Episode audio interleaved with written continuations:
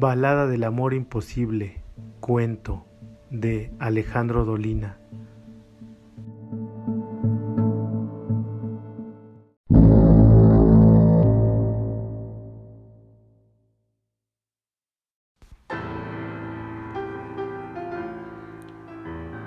Los cronistas más serios del barrio del Ángel Gris coinciden en destacar la propensión de sus habitantes hacia los amores imposibles.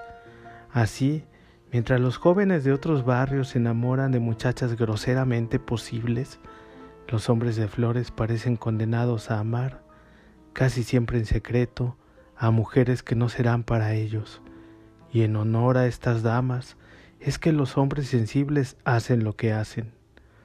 Algunos emprenden desde chicos el estudio del violín únicamente para aprender a tocar un vals en obsequio de su amada. No importa que ella no alcance jamás a escucharlo, ese no es el punto. Otros indagan en los secretos de la versificación y se sumergen en el dolor para lograr una poesía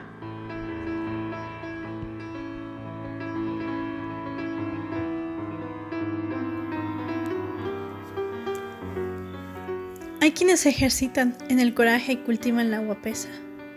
Y no faltan los que eligen la melancolía o la locura. Piensan los hombres sensibles que siendo mejores merecerán ser amados.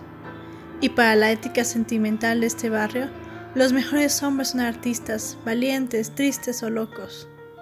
Por eso, los muchachos más virtuosos de flores sufren por amor. Esta realidad ha despertado la atención de todos y la piedad de muchos.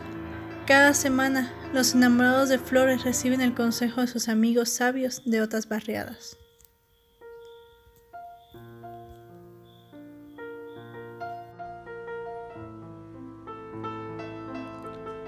¿Por qué amar a la gran marquesa del norte, que es en realidad un duende? ¿Por qué no conformarse con la hija del yesero? Son voces tentadoras que exponen las ventajas del amor razonable.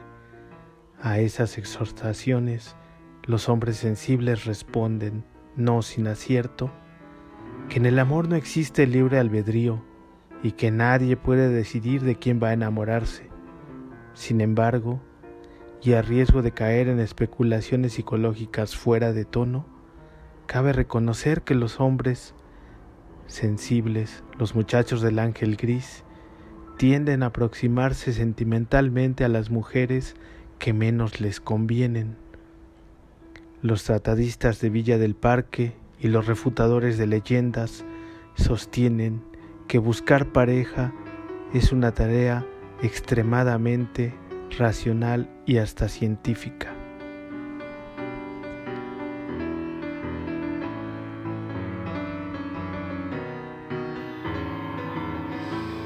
Vale la pena citar la novela didáctica Hoy te amo con la cabeza, del profesor Amadeo Batista.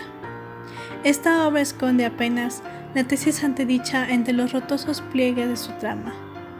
Parecidos criterios auspicia la esposa de este pensador, la doctora Alba C. de Batista, en su libro Me casé con un cretino.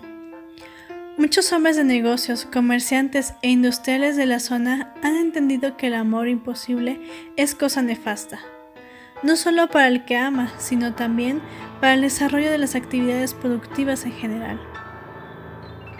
Declaran estos lúcidos mercaderes que, por lo común, los enamorados sin esperanzas son pésimos empleados, más atentos al recuerdo de unos ojos paros que a la correcta realización de una nota de débito.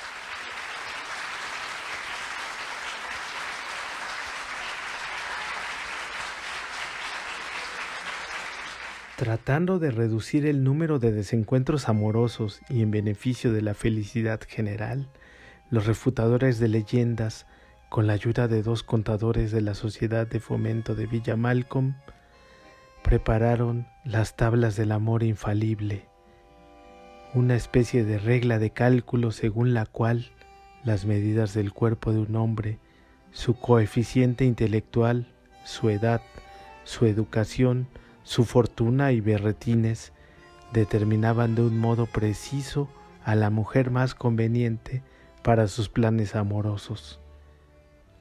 Esto no es más que la refutación de una leyenda o lo que es peor, su reducción a términos científicos. La leyenda es esta.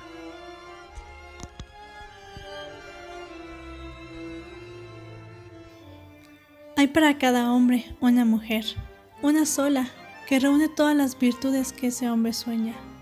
Su belleza está hecha para deslumbrar a ese hombre. Su voz ha sido creada para seducirlo. Su inteligencia para suscitarle y sugerirle ideas amables. Su ternura para hacerle dulce el diario sufrimiento. Esa mujer existe y anda por esas calles. Pero el destino ha decidido que nunca jamás se crucen los caminos de ningún hombre con la mujer que para él fue concebida.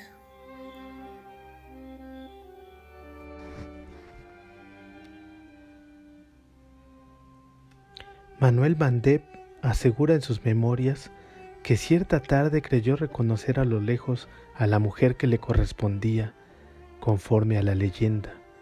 Inmediatamente se trabó en lucha con el destino y la trató de alcanzar. Lo consiguió en la esquina de Artigas y Avellaneda. Luego de interceptarle el paso, procedió a explicarle la vieja creencia de los hombres sensibles. Mientras se secaba el sudor y trataba de recobrar el aliento. Pero la mujer no conocía la leyenda, o tal vez la conocía y la cataba puntualmente. Dio media vuelta y se fue por Artigas hacia el norte.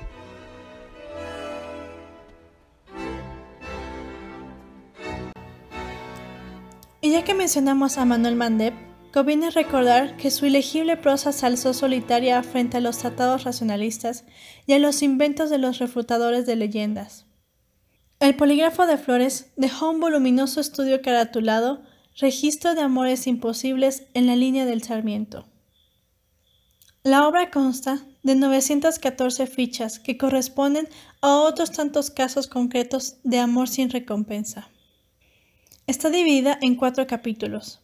El primero, subtitulado Nunca le dije nada, es el más extenso y registra episodios protagonizados por enamorados silenciosos.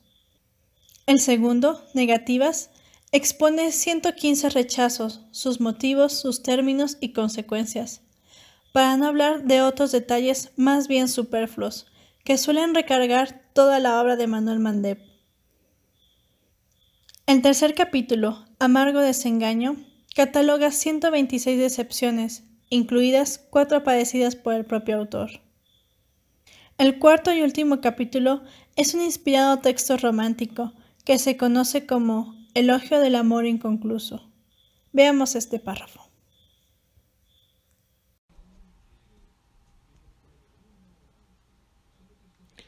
Así como las personas que mueren en la plenitud nos quitan el recuerdo de su vejez, los amores interrumpidos abruptamente siguen viviendo en nuestro corazón, no como brasas agonizantes, sino como honrosas llamas que queman cada noche. No hay mejor amor que el que nunca ha sido. Los romances que alcanzan a completarse conducen inevitablemente al desengaño al encono o a la impaciencia. Los amores incompletos, por el contrario, son siempre capullo, son siempre pasión.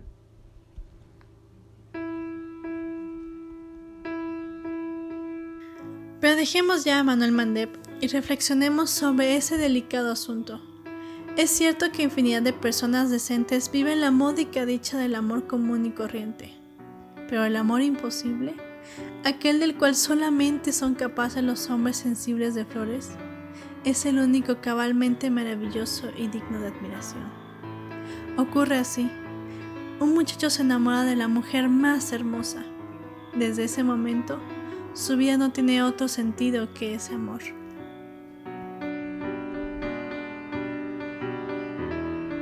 Sin embargo, el hombre sabe que no tiene chance en esta carrera pues las mujeres más hermosas suelen casarse con otros caballeros, generalmente ricos o buenos mozos o ambas cosas. Sus buenos amigos le aconsejarán el olvido, pero este hombre ha nacido en flores y no tiene la menor intención de gavetear el dolor.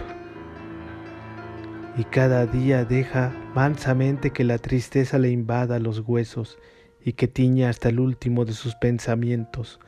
A veces las distracciones y los mundanos asuntos amenazarán con hacerle olvidar, siquiera por un momento, su amor y su pesadumbre. Pero el hombre reaccionará inmediatamente y se sumergirá otra vez en su propio abismo.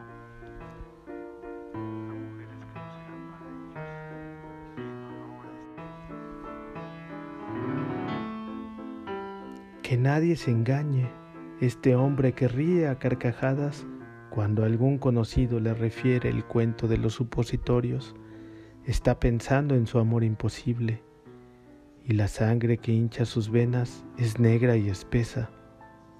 Pero atención, este amor que lo hace desgraciado es el que le hace mejor. Él ya ha renunciado a la mujer más hermosa, jamás padecerá decepciones, su pasión no envejecerá ni se envilecerá.